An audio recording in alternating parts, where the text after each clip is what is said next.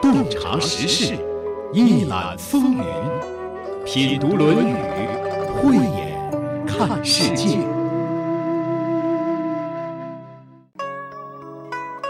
还记得上次节目当中我们谈到的话题吗？孝是爱的起点，孝敬老人的孝。我们中国人把对待父母的情感单独用了一个“孝”字来表达，也就是学习爱要先从学习爱父母开始。就是说，关于爱的第一课，我们是从家里学的，家庭就是我们的第一个课堂，父母就是我们的第一任老师。这第一堂课上好了，就为接下来的人生打下了一个良好的基础。你想啊，一年级的课程没有学好，二年级的课程学起来就难了；小学的课程没有学好，到了初中，估计就该厌学了，学不会了吗。所以打好基础很重要。我们一般都知道打好学习的基础很重要，可很多人还没有引起重视的是，打好做人的基础更重要。打好做人的基础，就是从一个“孝”字入手的，它也是打开幸福之门的第一把金钥匙。《论语》中提到孝的篇章很多，今天我们从这一章谈起。节目嘉宾赵薇，主持人溪水。赵薇，济南大学教授，硕士研究生导师。孔子与中国文化方向博士，著有《正心》《传统文化与人格养成》。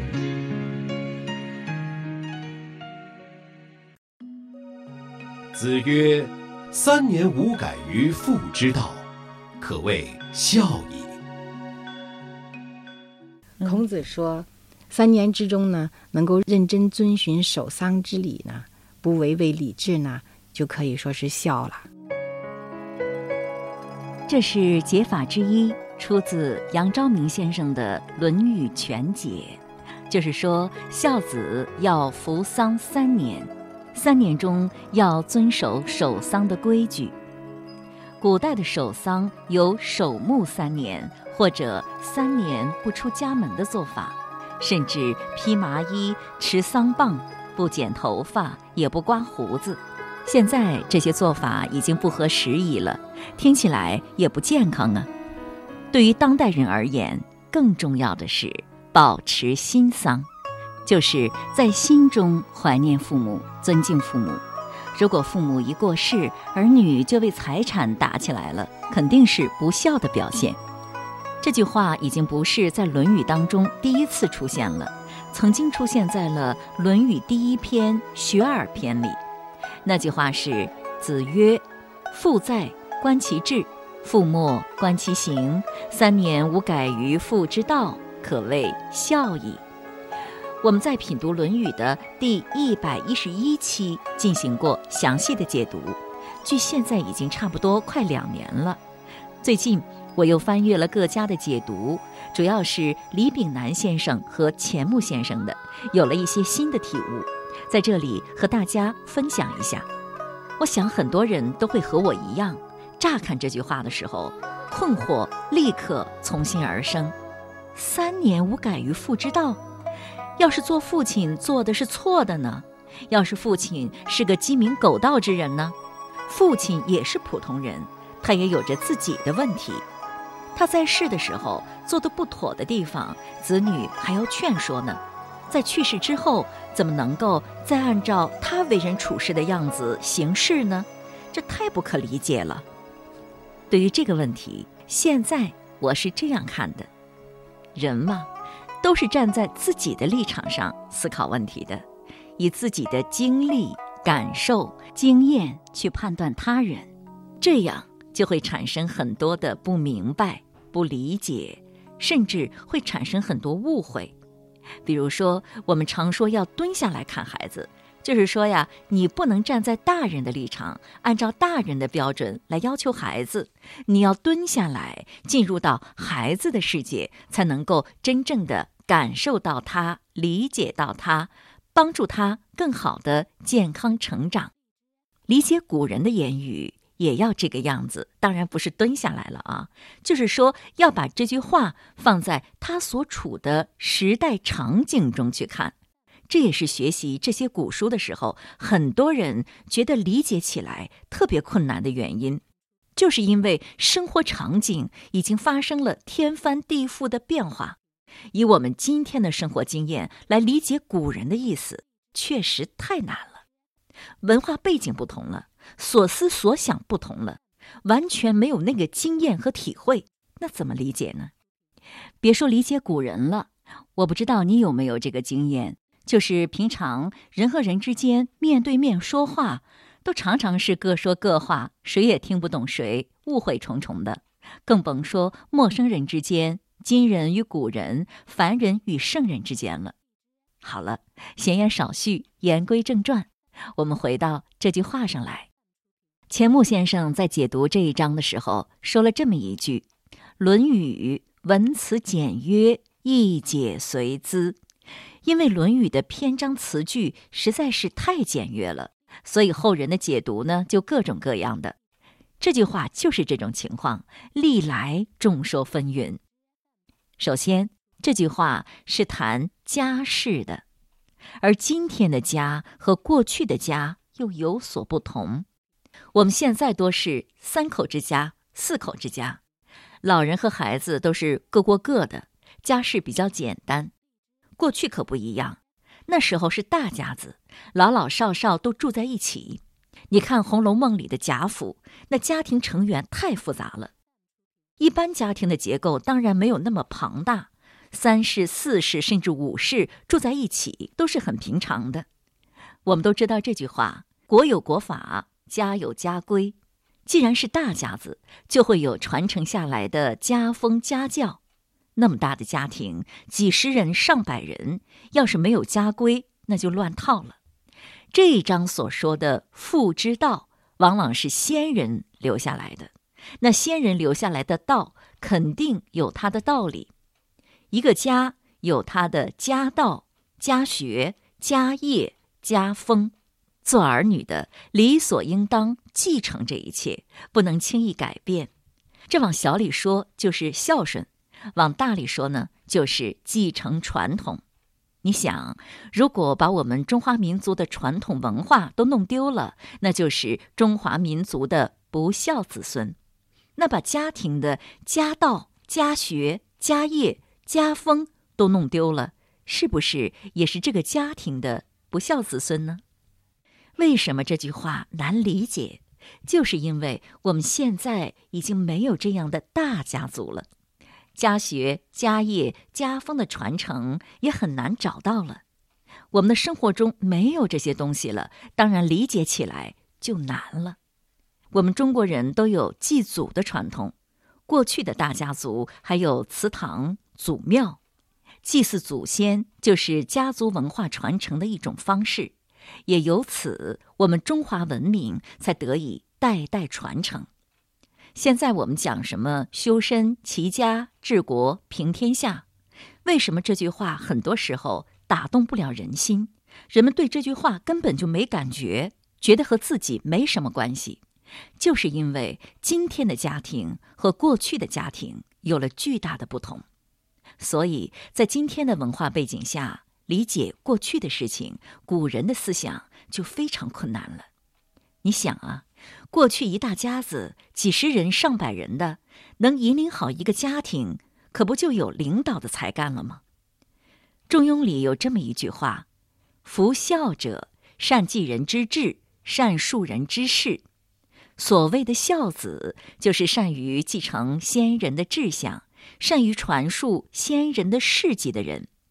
祖宗留下来的传统，经过了历史的验证，是正确的。我们不能轻易改变，这就是孝。那么，是不是先人定下的一切都不可更改了呢？当然不是了。我们需要保留的是先人的精神。比如说，以前我在逛山西大院的时候，看到有的家族是以德为本、财为末作为自家代代相传的家训，这不能改变。但在具体的做法上是要与时俱进，随着时事的变化而调整的。这句话说“三年无改于父之道”，为什么要三年之中不要改呢？个中有道理。三年为守孝之期。汉代的经学大师郑康成在他的批注当中说：“孝子在丧，哀妻思慕，无所改其父之道，非心之所忍为也。”古人守丧得三年，《礼记》当中是这样记载的：这个三年是二十五个月，是头尾三年，两年零一个月。三年之中，做儿女的哀妻思慕，很悲哀。心里难过，没有心思想别的事情，所以就不会改变原来父亲的做法。比如说，这个家有家业，有家族的生意，那孩子在服丧期间就不能管生意了，生意由下属去做，完完全全按照父亲遗留下来的这些做法规矩来做就好了，不要改变，就是这么个意思。非心之所忍为也。不是说这个孝子心里故意克制自己，不去改变父母留下来的做法，而是在父亲刚去世的时候，他没有心思，也不愿意，不忍心改变父亲的做法，他的心思全在哀思上面。至于什么改革创新，三年之后才有这个心思实施。从这个角度来讲。孔子的这句话就不是对平民说的，而是针对当时的贵族统治阶级而言的。这个意思也正是国学大师钱穆先生的看法。有位《论语》爱好者读了这一章，结合钱穆先生的解法和自己的经历，做了一番发挥。我觉得吧，未必是孔子的本意，倒是也挺有些意思的。下面我们不妨了解一下。他认为三年是虚词，是指一个不短的时间。就是说，父亲去世了，儿子接班了。接班之后呢，对于父亲在世期间制定的一系列政策措施以及一贯的做法，不马上就改。这不仅表达的是思亲的情感，还有现实的意义和好处。就是可以让刚刚掌权的自己更好的了解情况，站稳脚跟，不至于因为贸然行事而带来不良的后果。这位《论语》爱好者是这样说的：“他说，我们在工作中经常会对别人和上级的工作有所评论，觉得别人做的怎样怎样不好。如果是我上位了，就会怎样怎样做。”采取什么措施来马上改变现状？总觉得是旁观者清，当局者迷，或者觉得上级太无能。其实不然。要知道，在多数情况下，旁观者所能掌握的信息远不如当局者。对于其中种种微妙的关系，导致诸多难处的真正原因，更是不容易获知。如果一个刚上位的人马上就雷厉风行，采取所谓的革新措施，未必能够周全，还会发生很多新的问题，有可能使自己的威信受损，还会招致原来的利益获得者反对而产生危险。同时，不马上进行否定和改革，也是尊重上一代老功臣的表现。刚接班的时候，忍住不行动，压制住自己想成为有为人物的冲动，冷静仔细地观察组织中的各个利害环节，摸清为什么有些问题上一代无法解决，这其实是需要很大的修养的。尤其对于年轻人或者刚接班的新人而言，要控制自己想展示有所作为的冲动。并不容易，即使是认为自己已经在旁边观察了很久，已经看得很清楚了，接班之后也不要马上改变，先仔细体会并验证一下，也都是更成熟稳重的做法。为什么三年无改就算得上孝呢？作为贵族继承者，能够处理好父亲留下的家业，保证自己及家人的安全，这在古代毫无疑问是非常重要的。虽然这句话在当时是对贵族统治阶级说的，实际上对我们当今的实际工作也有指导意义。比如说，领导有选拔任用干部的职责，怎么选拔人才呢？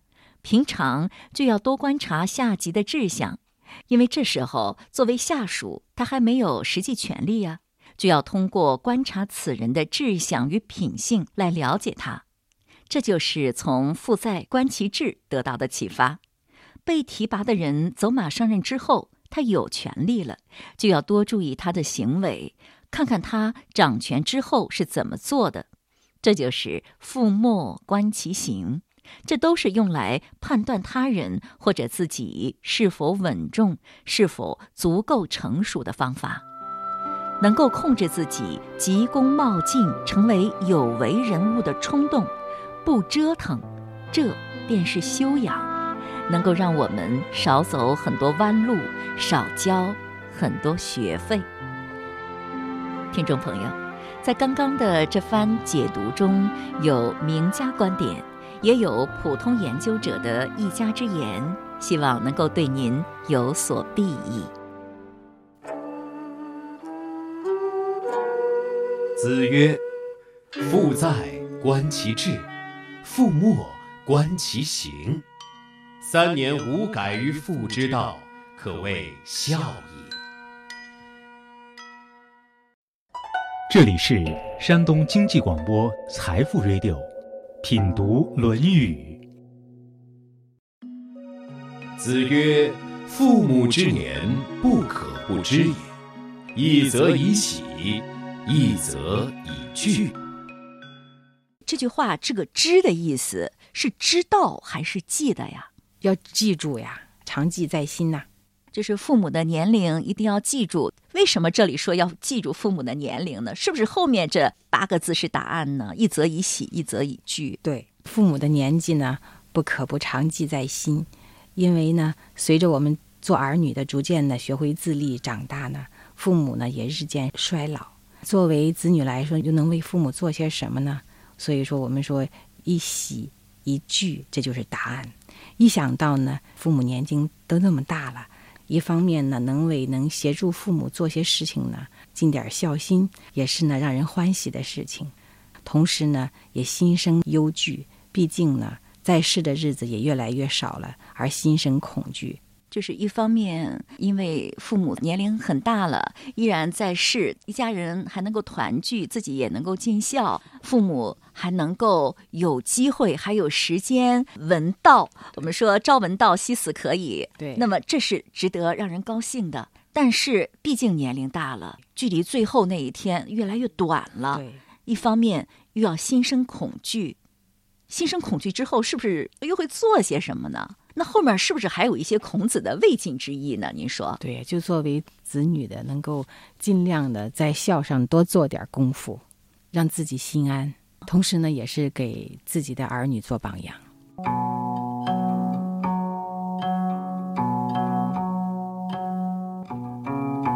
孔子说，父母的年纪不能不时时记在心里，一方面为他们高寿而欢喜。一方面为他们日益衰老而担心。看到这一章，我总想起那句话：“树欲静而风不止，子欲养而亲不待。”树想要静止，风却不停地刮动它的枝叶；儿女希望尽孝双亲，父母却已经亡故了。这句话告诉我们：行孝要及时。趁着父母健在的时候尽心尽力，等到父母去世了，后悔也晚了。说到这里，我就想起了孔子的弟子子路的一段故事。子路是一个孝子，子路负米的故事被写进了《二十四孝》。子路过去家里穷，他常常走路到百里之外背米回来奉养双亲。后来子路学成以后，做了大官，有很多的仆人，吃的是很好的饭菜，穿的是很好的衣服。而他却常常感到很难过，怀念以前背米奉养父母的日子。为什么呢？因为父母已经不在了。虽然自己得到了很好的享受，但却已经不能够再承欢父母膝下，享受天伦之乐了。这也是人生的一大缺憾。在这方面，孔子对子路的评价是：活着尽力服侍，死去尽心的追思，这可算是孝子了。所以，我们现在假如有这种福分，父母还在堂，就要视之欲当谨也。侍奉父母要更加的谨慎，更加的用心。等到父母已经不在了，追忆也枉然。根据我自己的观察，父母在世的时候，如果没有尽心奉养，往往会给人带来终身的遗憾。记得曾经在一次直播节目中，有位听众给我们打来电话，倾诉说，妈妈才五十五岁就生病去世了，作为儿子在外地上班，没有好好照顾，心里总感到非常内疚。接着又有一位听众打来电话安慰他。说：“我母亲是突然得病去世的，我愧疚了二十多年，一想起母亲就泪流满面。于是呢，就把所有亏欠母亲的爱和照顾都给了父亲。你也可以像我一样，把父亲接到身边，既能安心工作，又能照顾父亲。在生活中，我们都有一个体会：做一件事情，当我们尽力了，即使结果并不理想。”我们也会很快释然，事情没成，但是已经竭尽全力了，心安了。我不止一次的听到有朋友对我说：“父母病了这么久，我们床前床后没白没黑照顾了这么久，这是父母给我们照顾他们的机会，让我们了无遗憾。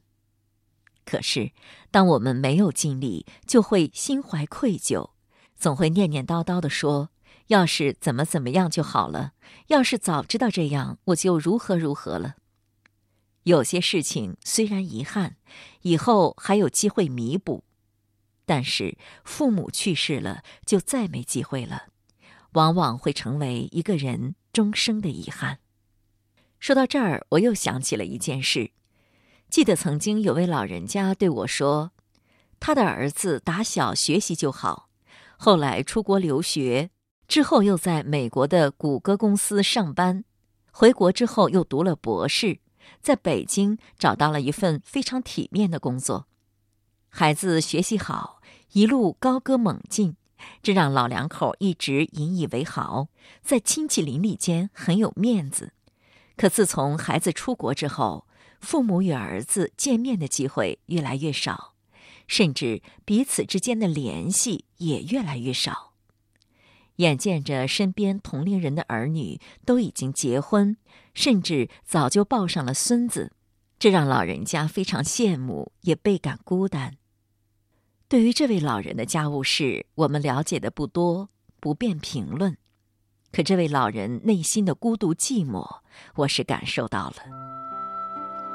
下面我们再回到原文中来。这一章告诉我们，侍奉双亲一定要记得双亲的年龄，情感上应有的状态是一则以喜，一则以惧。我觉得圣人的嘱托真可谓是细致入微啊。可能又有人要问了：一个人从生到死是自然规律，害怕有什么用呢？时间转瞬即逝，恐惧会让人有紧迫感呀，人们就会更加珍惜当下，也会更加积极有为嘛。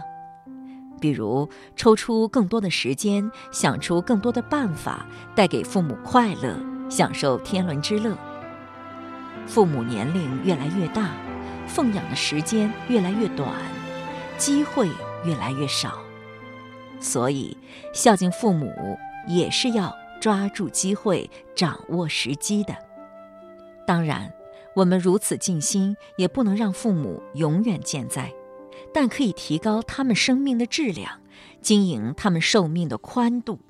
比如说，不仅让父母快乐，还可以抓紧时间让他们闻到，明白生命的真谛，让他们活，让他们活得快乐而有尊严。这就是朝闻道，夕死可矣。在帮助父母的过程中，自己的内涵境界也会得到提升。所以，行孝的过程，这绝不仅仅是利益父母的过程，更是利益自己。在今天节目的最后，让我们再来回顾一下这两期节目当中我们谈到的关于孝的这四句话吧。子曰：“事父母积谏，见之不从，又敬不为，劳而不怨。”子曰：“父母在，不远游，游必有方。”子曰：“三年无改于父之道，可谓孝矣。”子曰：“父母之年，不可不知也。一则以喜，一则以惧。”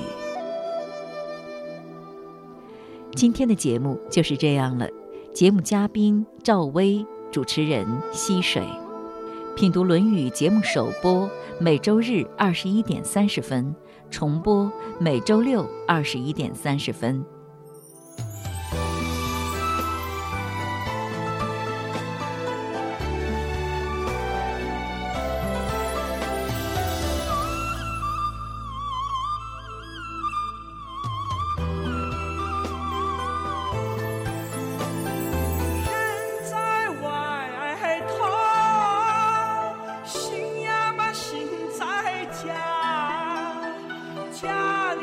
都放不下，是我的老爸老妈。